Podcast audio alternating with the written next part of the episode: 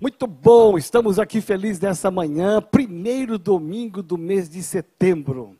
Olha que lindo, você está começando o mês aqui na casa do Senhor, as primícias do tempo aqui na presença do Senhor. Isso tem um peso muito, muito importante. Isso não descredencia todos os outros domingos, mas o primeiro domingo é um domingo selado principalmente porque nós vamos aqui trazer a memória, a vida, o ministério, a morte e a ressurreição de Jesus. O principal do evangelho não está na placa da igreja, me ouça o principal do Evangelho não está nas nossas, nossas doutrinas, nós temos que ter doutrinas, mas não é o principal. O principal do Evangelho não está nas nossas culturas denominacionais, não. O principal do Evangelho está aqui nesta mesa, representado nesta mesa, Jesus Cristo de Nazaré.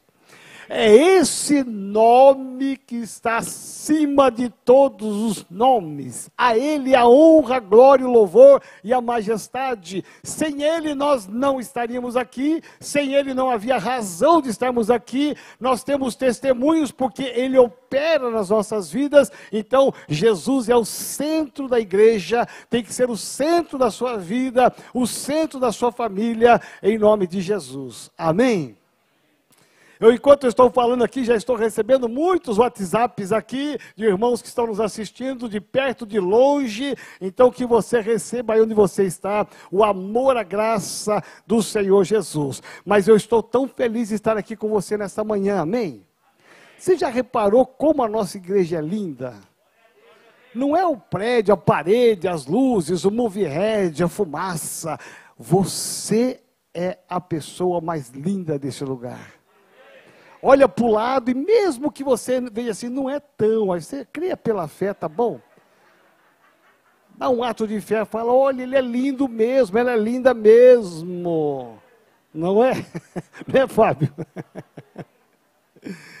Meu pai, eu estou falando e ministrando aqui já pela quinta vez hoje sobre o poder do Espírito Santo de Deus. Diga assim: o principal é Jesus e a manifestação do poder do Espírito Santo de Deus. Eu estou ministrando aqui porque aqui está o segredo de uma igreja vitoriosa, de um crente vitorioso.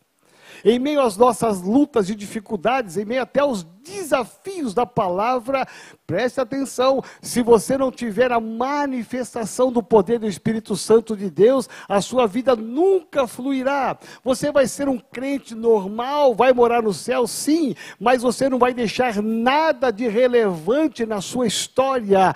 Um crente relevante é um crente tomado pelo poder do Espírito Santo de Deus, que traz um marcas de ousadia, de destemor, de coragem e de muitas e muitas vitórias. Diga bem forte assim: Esse sou eu.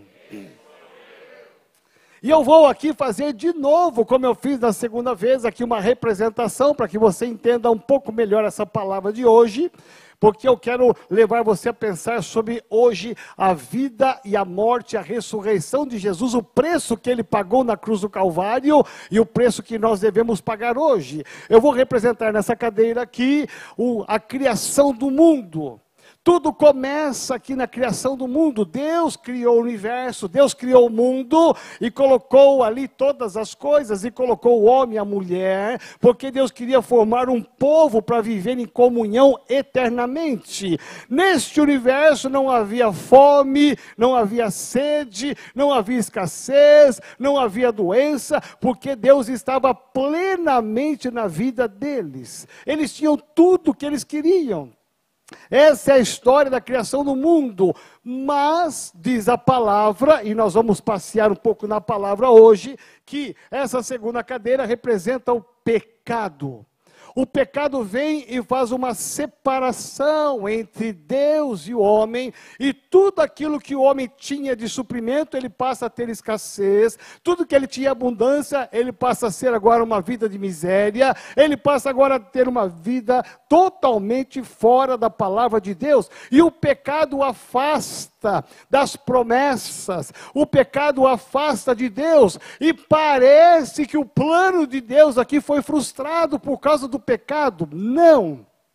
A Bíblia fala que Deus começa a formar um povo desde Abraão, e Deus vai formar um povo desde Abraão e vai até, vai levantar sacerdotes, profetas, príncipes, homens e mulheres, guerreiros, juízes, para trazer o povo de volta para Ele. E Deus vai perceber, e nós vamos caminhar o Antigo Testamento inteirinho, até chegar no último profeta, que é Malaquias, aonde o povo ficou 400 anos longe de Deus. Todas as tentativas de Deus ao longo da história, parece que elas foram em vão. Então Deus, ele olha para o mundo agora que está tão longe dele, e Deus vai trazer agora a presença de Jesus. E eu quero ler com você então João 3,16, que diz assim: Porque Deus amou o mundo de tal maneira que deu o seu Filho unigênito, para que todo que nele crê não pereça, mas tenha vida eterna. Repete comigo bem forte: não pereça. Ah, você pode fazer melhor. Diga assim: não pereça, mas tenha vida eterna.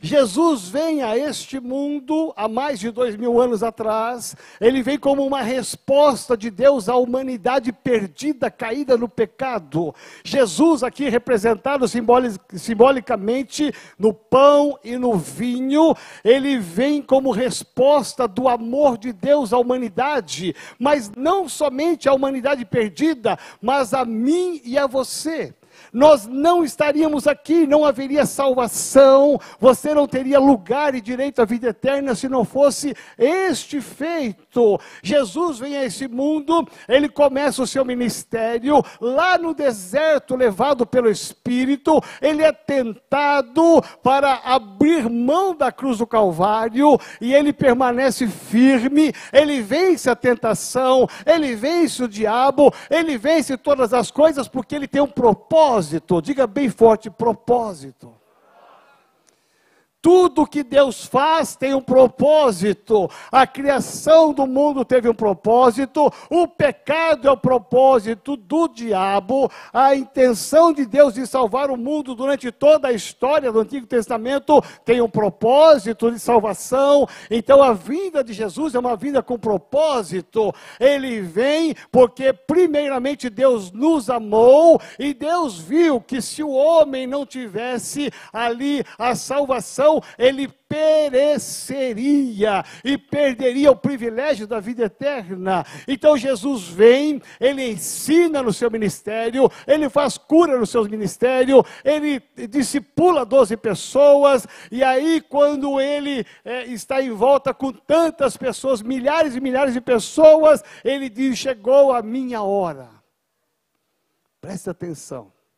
Jesus sabia que a vida dele não era só de ensinar, de pregar, fazer milagres, isso eram manifestações do poder de Deus nele mas ele disse: Eu sou o caminho. Ele sabia que ele era o caminho para levar o homem a Deus. Nenhum homem terá salvação, me ouça, se não entender, enxergar que Jesus é o caminho. Não existem outros caminhos a não ser Jesus para chegar ao Deus de Israel, ao Deus verdadeiro. Existem muitos caminhos que levam a muitos deuses, mas o Deus verdadeiro, o Deus de Israel, é somente Jesus de Nazaré. Você pode aplaudir ao Senhor. Meu Deus! Eu não sei você, mas eu, eu fico muito animado. Sabe por que, eu fico animado? Porque eu vejo o coração de Deus. Mesmo o homem estando longe, 400 anos o homem esqueceu de Deus, mas Deus não esqueceu do homem. Então Deus ama aquele que está distante, Deus ama o que está perdido. Então Jesus vem como resposta, propósito, para que todo aquele que nele crê não pereça. Eu e você temos agora, a partir de agora, agora o direito à vida eterna. Você que é de Jesus, nós temos direito às promessas de Deus, e a maior das promessas é a vida eterna. Aí Jesus, ele vai para a cruz e na cruz do Calvário, quando toda a humanidade, o inferno, pensou agora acabou, tudo acabou, até alguns discípulos acharam que acabou agora o cristianismo. Jesus abre os seus braços e vai dizer para aquele povo inteiro: está consumado. O propósito que eu vim cumprir, ele aconteceu. O que era fracasso para muitos era vitória para Jesus, era vitória para Deus, era vitória para cada um de nós. Então Jesus morre e quando o inferno está em festa, alegre porque acabou o cristianismo, acabou aquele que era o caminho. Então a Bíblia diz que ao terceiro dia ele vai ressuscitar ressuscitar. E a ressurreição de Jesus é a maior das vitórias, porque se Jesus ressuscitou, nós também iremos ressuscitar. Ele está abrindo o caminho, o caminho do sacrifício, o caminho da cruz, mas ele abre o caminho da vitória na ressurreição. Diga assim: Eu sou feliz, porque eu faço parte do povo da vitória. Jesus, então, nesses 40 dias antes de ascender aos céus, a Bíblia diz que ele deu uma missão. Diga assim: existe uma missão. Essa missão que Jesus deixou fala com aqueles doze homens, os discípulos que depois se tornariam apóstolos. Esses homens, eles receberam uma missão. E essa missão está exatamente no Evangelho de Lucas 19, 10, que diz assim: Porque o Filho do Homem veio buscar e salvar o perdido. Hebreus 9, 27 e 28. E assim como aos homens está ordenado morrerem uma só vez vindo depois disso o juízo, também, assim também Cristo, tendo se oferecido uma vez para sempre para tirar os pecados de muitos, aparecerá segunda vez sem pecado aos que o aguardam para a salvação. E Jesus diz agora então: eu tenho uma missão, eu vim buscar e salvar o perdido, mas eu vou subir ao Pai, mas eu não vou deixar vocês órfãos. Então vem João, aliás, Mateus 28, 18 e 19, Jesus aproximando-se, falou-lhes, dizendo: Toda autoridade me foi dada no céu, na terra, e de portanto fazei discípulos de todas as nações, batizando-os em nome do Pai, do Filho e do Espírito Espírito Santo de Deus. Diga assim: Eu tenho uma missão. Jesus veio com um propósito: salvar o homem perdido para que ele não pereça, mas tenha direito à vida eterna. Jesus cumpriu o seu propósito, ele disse: há uma continuidade. Preste bem atenção. Nessa continuidade, ele disse para os discípulos: reuniu os doze, disse: preste atenção, tudo que há de autoridade no céu e na terra, Deus me deu. Então, eu vou delegar para vocês essa autoridade, para que vocês façam algo, a uma missão, a um desafio, a um compromisso, para que não pare a obra, vocês devem continuar, mas não façam nada sem que antes recebam o poder do Espírito Santo de Deus. Há uma missão que foi confiada a esses homens aqui. Esses homens receberam essa missão e Jesus disse para eles: não façam nada do que vocês devem fazer sem que antes vocês sejam revestidos do poder do Espírito Santo de Deus. Por que é que houve uma necessidade da vinda do Espírito Santo de Deus e a manifestação do seu poder? Existe um propósito, diga novamente: propósito. Tudo que Deus faz tem um propósito, nada acontece ao acaso. Você não nasceu ao acaso, você não é fruto do acaso, você não é fruto do descuido, ninguém se descuidou para você nascer, não. Você nasceu porque Deus já antevia a sua vinda. Você é amado do Senhor, porque assim diz a palavra. Então Jesus confiou uma missão aos seus discípulos e ele disse: Só que vocês não façam nada sem que antes vocês sejam revestidos de poder e autoridade. E aí você entra no livro de Atos dos Apóstolos, que é o livro que estamos estudando, para que você entenda. E aí no capítulo 2, aí vem a manifestação do poder do Espírito Santo de Deus, com sons, com sinais de sobrenaturais, e aqueles homens começam agora a manifestar duas coisas importantes para cumprir o propósito. Primeiro, eles são tomados de uma unção, de uma coragem, de uma força para sair e pregar o evangelho, anunciar a morte, a ressurreição de Jesus. Então diga assim: esta é a minha missão. Deixa eu te falar algo importante. Nós podemos ficar aqui anos e anos e anos, aprendendo tantas coisas, fazendo tantas coisas para Deus. Tudo isso é muito bom, mas nós não podemos perder o propósito pelo qual Deus te chamou. Hoje nós temos igrejas no Paraná, Rio de Janeiro, temos igrejas no interior, aqui em Grande São Paulo, São Paulo, nós temos igrejas é, no Vale do Ribeira, temos igrejas na Baixada Santista, igrejas em outros países. Por quê? Qual é o propósito? É para dizer que nós temos muitas igrejas? Não, porque eu creio que atrás de cada porta aberta é a possibilidade de pessoas encontrarem Jesus Cristo. Esse é o propósito.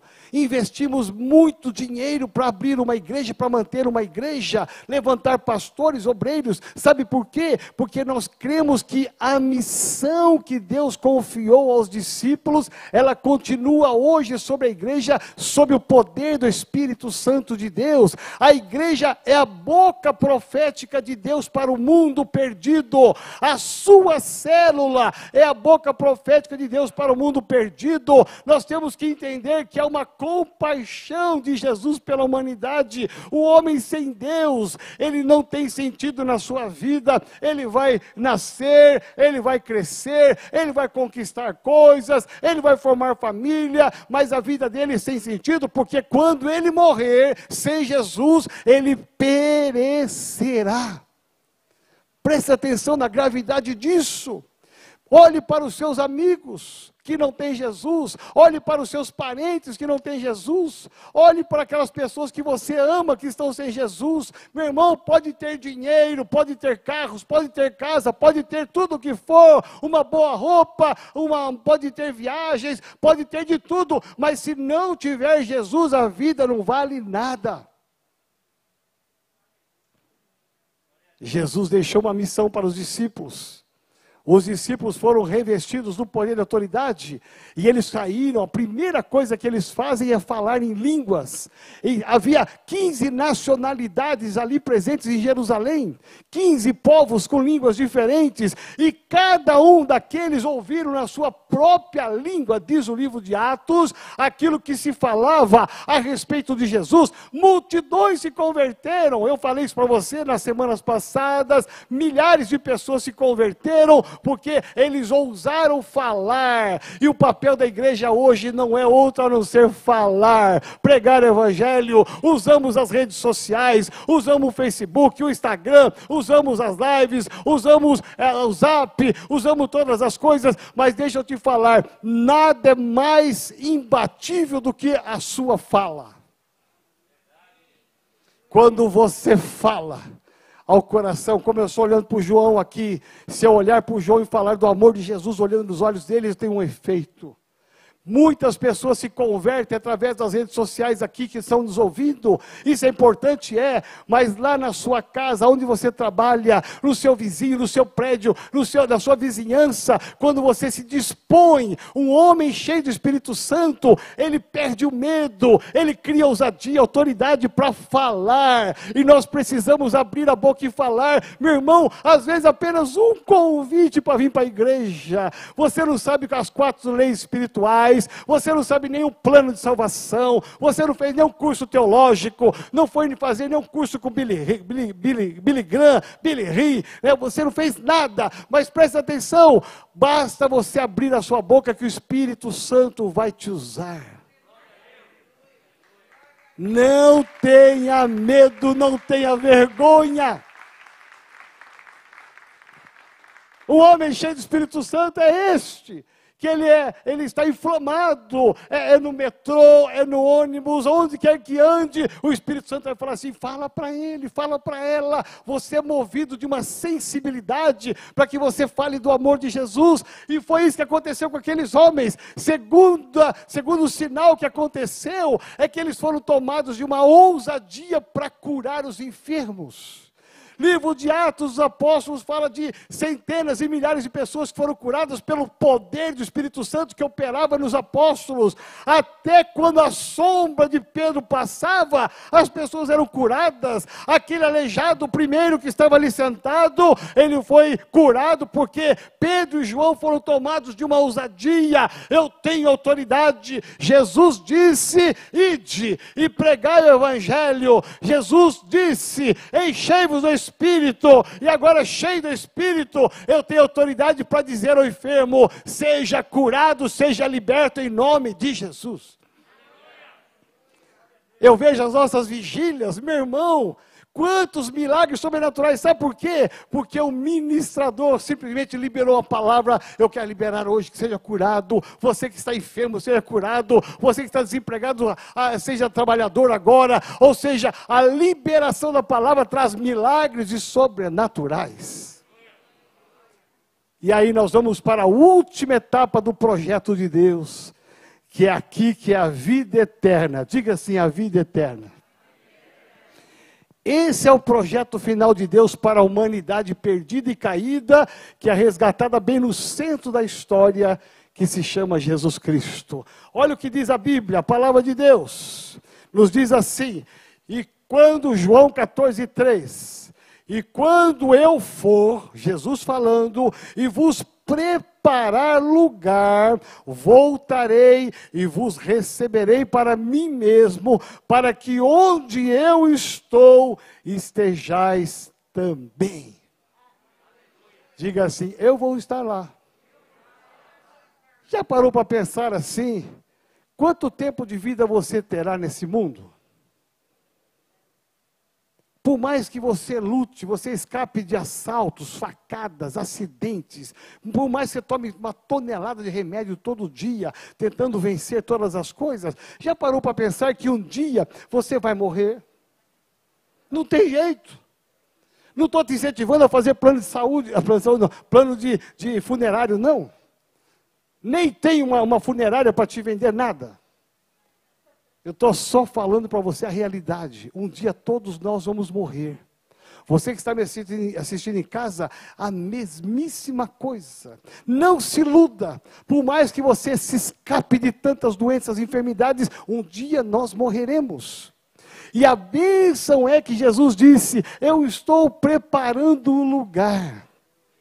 Aonde eu estou, e vocês estarão aqui na vida eterna. E aqui na vida eterna, meu irmão, nós voltamos para o início da história. Aqui volta o resgate de Deus para tudo aquilo que ele tinha de propósito. Aqui, no início da criação, todo o propósito de Deus na criação, de andar e ter comunhão com o homem, de uma vida abençoada, uma vida que não há choro, não há pranto, não há doença, uma vida plena, tudo que Deus tinha aqui, que o diabo roubou, que Jesus Cristo resgatou, nós vamos alcançar agora lá na vida eterna para a glória do nome do Senhor. Esse é o projeto final.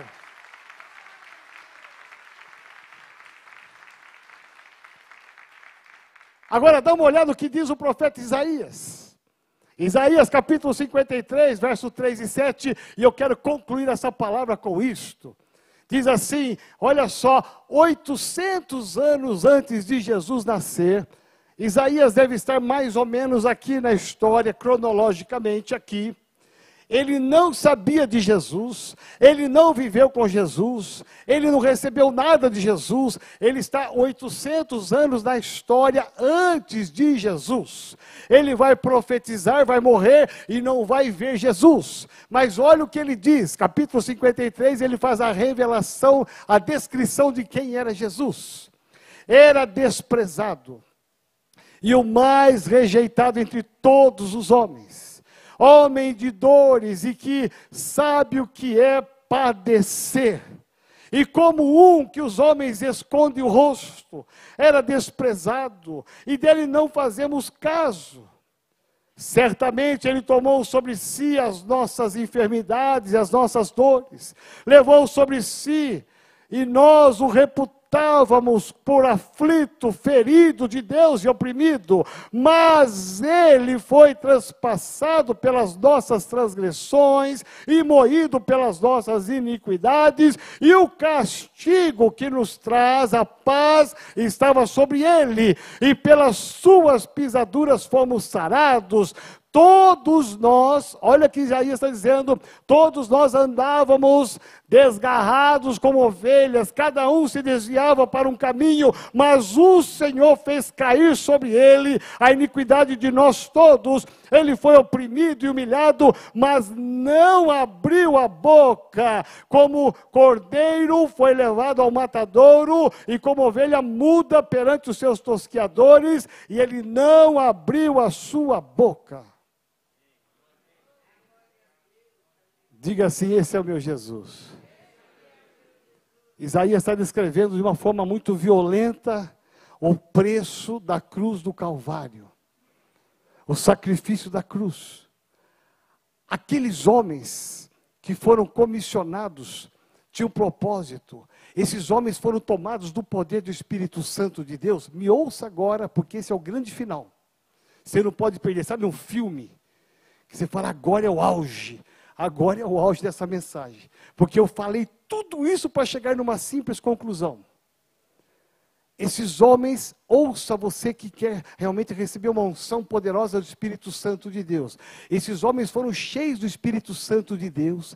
Eles saíram a pregar, fazer curas, milagres, mas eles viveram um tempo e eles morreram. Esses homens morreram, mas o evangelho que eles pregaram aqui com o nascimento da igreja primitiva, esse evangelho chegou até nós. Nós estamos aqui, olha, a um fio do final da vida eterna. Esse evangelho foi tão forte, ele foi tão violento, que ele chega até nós. Passou séculos, houve perseguição contra os cristãos, muita matança, mas nada impediu o crescimento daqueles que estavam tomados do poder do Espírito Santo de Deus.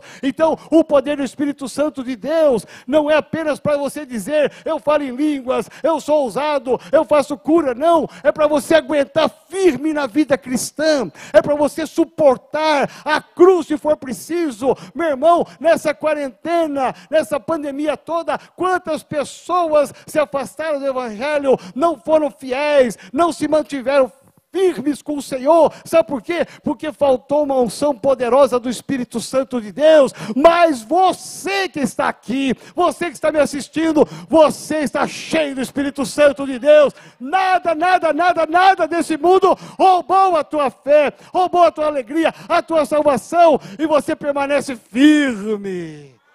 Você pode aplaudir ao Senhor.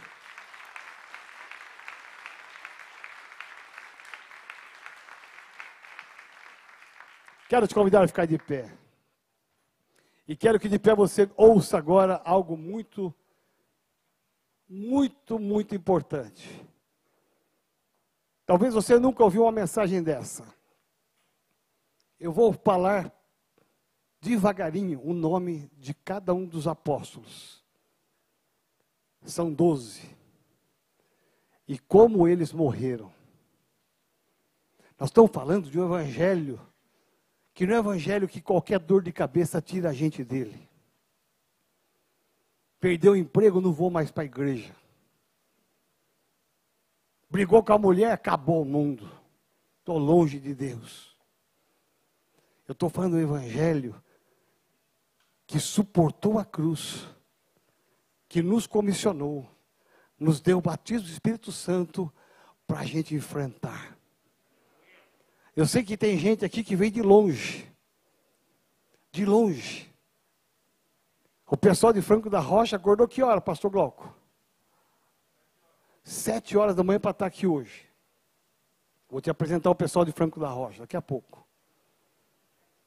Mas eu sei que tem gente aqui que veio de longe. Isso é pagar o preço.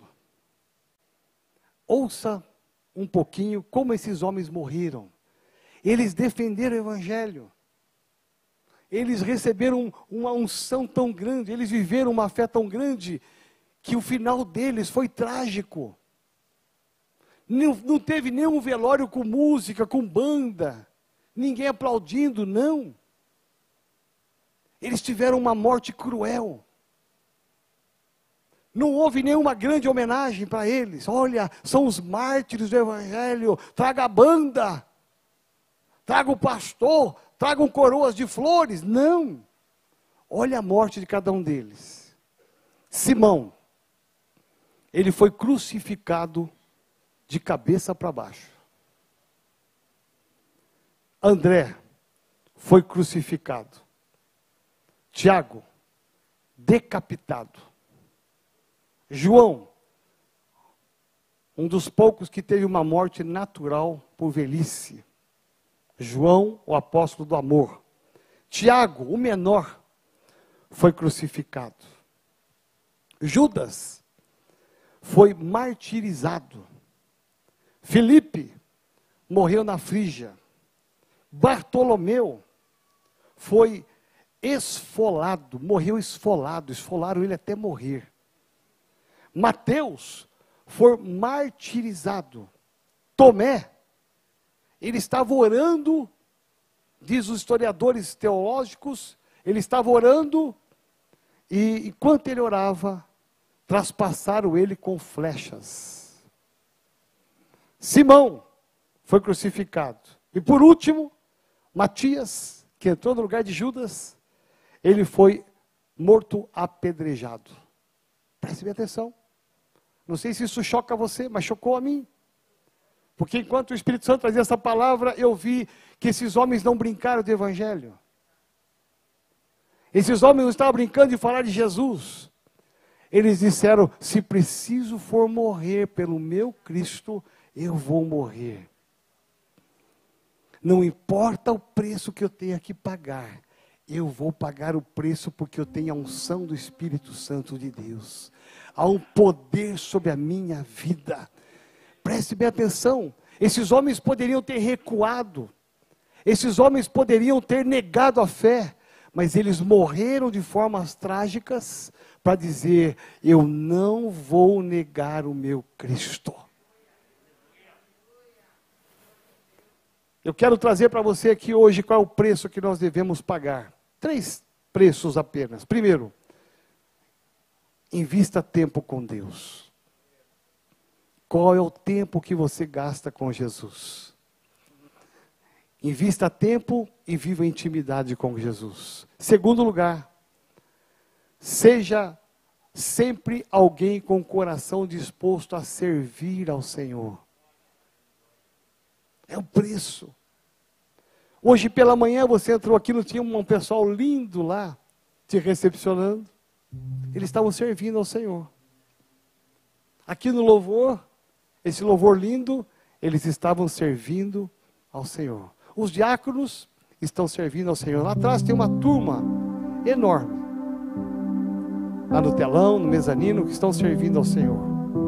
Aqueles professores que desceram com as crianças, com seus filhos, estão servindo ao Senhor.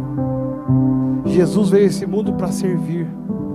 Aqueles homens tomados do poder do Espírito Santo, eles serviram ao Senhor e morreram de forma cruel, a maioria deles servindo ao Senhor.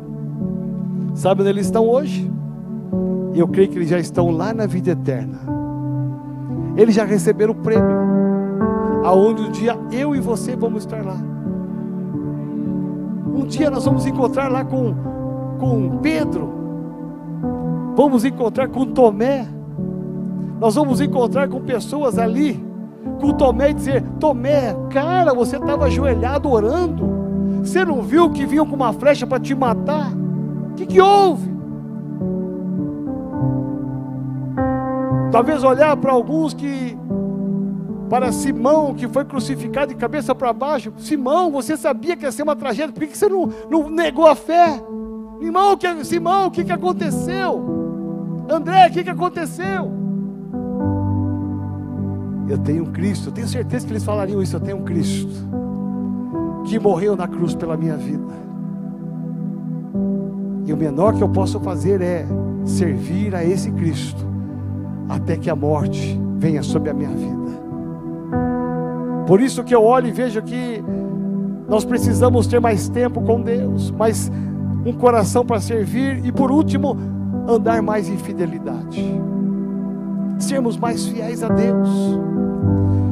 Não adianta alguém dizer para mim assim: olha, eu estou cheio do poder do Espírito Santo de Deus. Eu, eu, particularmente, não creio nisso. Se eu olhar na vida dessa pessoa e dizer assim: olha, você pode falar em línguas, pular, sapatear, cuspir no chão, babar, cair, rolar. Você pode ter sinais mais diversos, mas se você não tiver santidade, se você não for fiel com Deus, a palavra e for santo, não tem Espírito Santo, mas a vida de sacrifício nos leva a uma vida de fidelidade e andar em santidade, é um preço a pagar. Obediência à palavra e fidelidade no compromisso com Deus, no seu dízimo, na sua oferta, há um preço a pagar. Aqueles homens pagaram um preço, morreram de forma violenta, não para apenas nos chocar, para mostrar, se preciso for eu vou falar semana que vem sobre o apóstolo Paulo. Vai ser uma ministração sobre, sobre o apóstolo Paulo que está no livro de Atos, capítulo 9. Aquele homem passou por uma conversão tão grande. Ele foi batizado com o Espírito Santo de uma forma tão grande que ele chega no ministério e fala assim: Olha, se for preciso, eu vou morrer. Quando ele estava no acuado num canto, ele disse para as pessoas: Olha, se eu tiver que morrer, eu vou morrer para mim vai ser lucro. Ele fala, sabe por quê? Porque se eu morrer hoje, não importa a forma, se é de cabeça para baixo, degolado, não importa com uma flechada nas costas, não importa, eu vou estar com meu Cristo na glória celestial. Uau! Isso é homem de fé. Mas Paulo diz: Mas se eu não morrer, eu vou continuar falando, eu vou continuar pregando e fazendo sinais do poder de Deus. Para mim, tanto faz morrer ou viver, porque eu vou servir ao meu Deus. Coloca a mão no teu coração, quero orar com você. Eu quero que você, de olhos fechados, com a mão no seu coração, você pense agora: o que precisa ser mudado na sua história? Que precisa ser mudado na sua história, qual é a firmeza que você precisa. Deus está levantando hoje uma igreja, uma igreja composta de homens e mulheres cheios do poder do Espírito Santo para aguentar, para suportar, para vencer todas as coisas. Ah, meu irmão, a Covid, desemprego, falência, doenças. Deus está levantando um povo que, a despeito de qualquer coisa, ainda, mesmo que a figueira não produza, nem que haja nada, eu ainda louvarei o meu Deus, mesmo que não haja frutos, eu ainda louvarei o meu Deus. Deus está levantando essa igreja, essa igreja que é composta de homens e mulheres como você que aqui está, como você que aqui está, com o coração desejoso de investir mais tempo na presença do Senhor, de ser fiel ao Senhor, de andar em obediência à palavra, de ser fiel, de servir ao Senhor, não importa o preço, eu pagarei, eu pagarei o preço para viver o meu Cristo. Qual é a área que você precisa mudar nessa manhã? Tome uma posição. Eu quero orar aqui por você. Eu quero que você creia que o poder do Espírito Santo virá sobre a sua vida para te trazer um renovo Talvez você entrou aqui com a sua fé meia, meia batida, meia anêmica. É, Deus te trouxe aqui para te dar uma unção, a manifestação do poder para avivar. Talvez o primeiro amor foi embora. Deus quer trazer de volta o primeiro amor. Deus quer restaurar áreas da sua vida para que você seja uma bênção, para que você se levante hoje e diga: nunca mais serei um crente normal, nunca mais serei um crente assim. Eu vou me encher de uma unção, de um poder tão sobrenatural sobrenatural, que eu vou pregar, eu vou ser usado pelo Senhor, eu vou marchar, eu vou conquistar, e nenhuma vida da minha família, nenhum amigo meu ficará de fora da vida eterna. Eu pregarei, eu falarei, eu não vou desistir, eu vou ganhar dezenas e centenas e milhares para o Senhor. Ah, Senhor, olha por esta multidão que aqui está. Senhor, levanta a minha mão direita, que é a mão de autoridade, e eu libero sobre cada homem, cada mulher que aqui está. Vem Espírito Santo de Deus. Vem Espírito Santo de Deus, vem Espírito Santo de Deus nesse lugar, manifesta o teu poder agora, Senhor. Derrama uma unção de amor, de vitalidade, derrama uma unção de coragem, derrama uma unção de alegria, uma unção de destemor, em nome de Jesus de Nazaré. Ah, Espírito Santo de Deus, faz uma obra completa nessa manhã. Levanta cada homem, cada mulher agora, para sairmos por essas portas portas e com ousadia pregarmos o Evangelho, vivermos o Evangelho de forma tão intensa que todos conhecerão o teu amor, todos alcançarão a tua salvação. Usa cada um de nós, usa a tua igreja, nos desperta, nos aviva e nos enche, Espírito Santo de Deus. Levanta as tuas duas mãos agora, vem Espírito Santo de Deus. Vem Espírito Santo de Deus e toca nessas mãos, mãos erguidas, mãos levantadas para receber.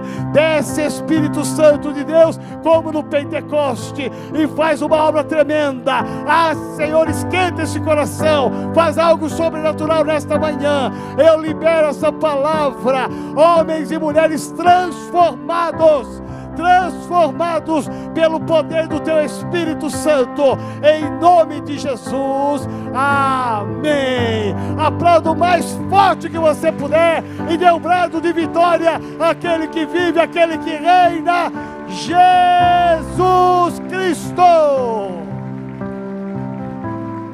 Ah, meu irmão, se prepara. Se prepara para que quando essas portas se abrirem, eu creio muito nisto, um novo tempo se abrirá na sua vida. Se prepara para as oportunidades para falar de Jesus. Se prepara para as oportunidades para você orar e pessoas serem curadas.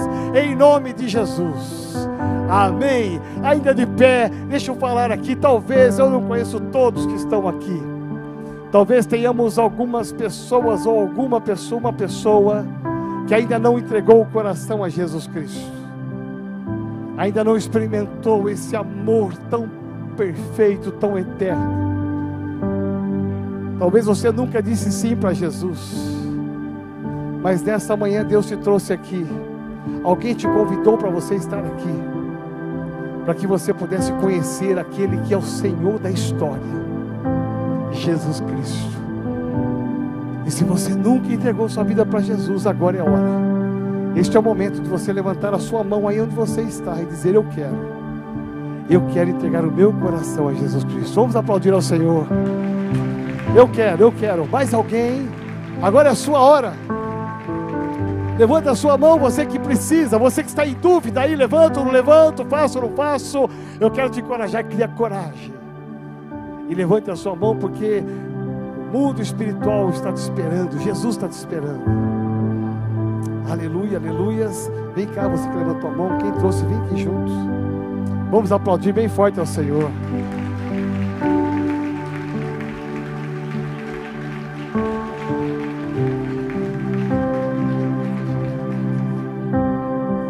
Aqui está Tamires. Olha que lindo. Que cabelo lindo, hein, Tamires? Quero que você ore comigo junto com a Tamires. É a mamãe? Não? Ah, então vamos, Tamires. Você ora com ela, tá bom? Dizendo assim: Senhor Deus, em nome de Jesus, eu abro o meu coração para receber Jesus Cristo como meu único Senhor e Salvador. Vem Espírito Santo, mora em mim, derrama do teu poder, para que a partir de hoje eu possa ser um instrumento para ganhar outros para ti. E que a partir de hoje eu possa ter direito a todas as suas promessas, principalmente a vida eterna. Eu te louvo e te agradeço, em nome de Jesus.